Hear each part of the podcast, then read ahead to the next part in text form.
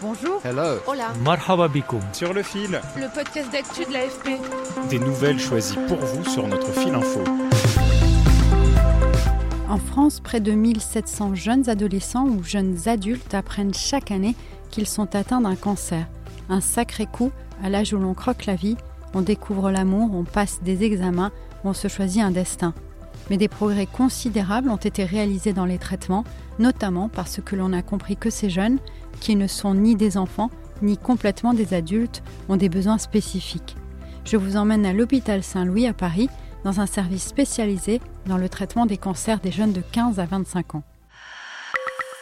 Sur le fil.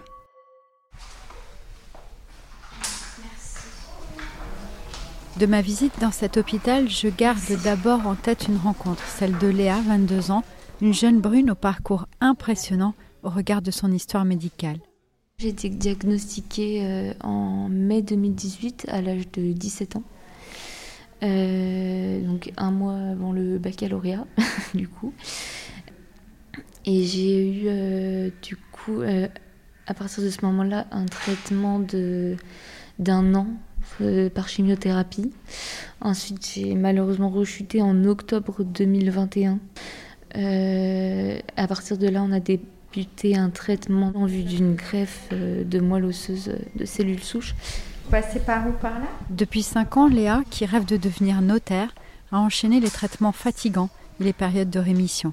Mais tout a été organisé pour qu'elle puisse continuer à avancer. J'ai beaucoup été aidée par euh, l'association euh, L'école à l'hôpital, bah, qui met en place tous les examens et également des, professeurs qui viennent euh, dans les chambres euh, euh, nous donner des cours. Donc professeurs de mathématiques, d'anglais. et du coup, voilà, sans, sans, toute cette mise en place, j'aurais pas pu passer mon bac. Donc là, j'ai du coup passé mon bac à l'hôpital avec mention bien. et donc actuellement, je suis en master 2 en droit, voilà, en droit. Le souci, c'est que avec ce type de pathologie, on est quand même limité par rapport à notre système immunitaire. On est immunodéprimé, donc il faut faire attention. Donc, par exemple, en en, octobre, on est euh, sur la période de la grippe et c'est pas le moment de poser ses fesses dans un amphithéâtre euh, bondé d'étudiants. Avec euh, mon université, on a mis en place des aménagements d'études. Donc, j'ai une étudiante qui prend en fait bah, ses cours, elle, elle les retape et elle me les envoie par mail en fait. J'ai donc rencontré Léa dans l'unité fonctionnelle d'hématologie pour adolescents et jeunes adultes de l'hôpital Saint-Louis.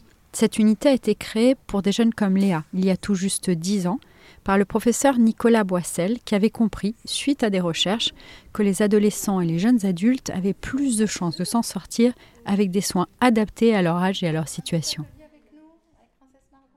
Quand on, on a une organisation des soins avec la pédiatrie d'un côté et la médecine adulte de l'autre, on se retrouve avec des aberrations euh, comme celle de traiter différemment un jeune de 17 ans et demi et un de 18 ans et demi juste parce qu'il va se retrouver dans une organisation pédiatrique ou dans une organisation adulte. Il n'y a aucune maladie qui commence à 18 ans ou qui s'arrête à 18 ans.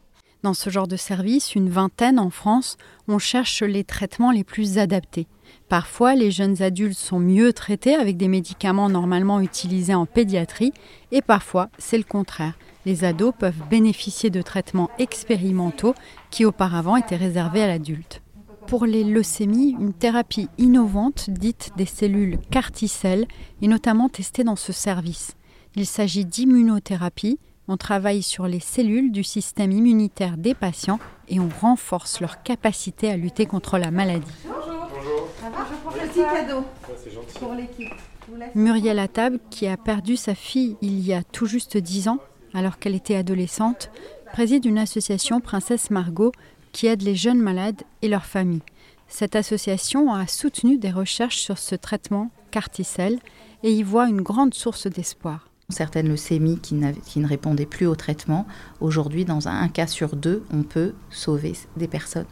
Donc, euh, c'est vraiment euh, un beau travail d'équipe depuis plusieurs années. C'est un traitement qui progresse. auquel je pense on peut y mettre beaucoup d'espoir dans les années à venir. Ici, la prise en charge soutenue par plusieurs associations est globale. À cet âge-là, on a des besoins extrêmement euh, spécifiques. C'est un âge où le corps change beaucoup, c'est l'âge des premières amours, c'est euh, l'âge à laquelle on va quitter euh, le domicile pour faire des études, pour s'insérer dans la vie professionnelle. On travaille avec de nombreuses associations ou des organisations pour permettre euh, la continuité scolaire, euh, pour permettre la continuité euh, de la formation chez, les, plus âgés, pour pouvoir permettre l'aller et venue de, des familles, des proches, des amis, des petites amies. Et surtout, on n'oublie pas la dimension psychologique. J'ai d'ailleurs pu assister à la réunion hebdomadaire du staff où j'ai découvert que le moral des patients avait une place centrale. régulièrement. Euh, je ne sais pas si vous avez le temps de passer le voir, mais je pense que toute visite lui fera du bien. Parce que le patient dont on parle est momentanément traité dans un autre service pour adultes, mais l'équipe continue à l'entourer. En fait, il oscille entre eux, on le considère comme un bébé ici, et euh, deux secondes après, c'est, euh, on le considère comme un grand, et bon, il n'arrive pas trop à retrouver ses repères. Les jeunes, comme Léa, peuvent aussi participer à des activités. Un petit atelier avec nous. Là, ils vont faire un atelier bain et après jeu de société. On a la chance d'avoir euh, une salle dédiée euh, aux activités. Et donc, euh, dans cette salle, on se réunit souvent pour voilà, faire des soirées jeux de société ou des activités culinaires. Ou...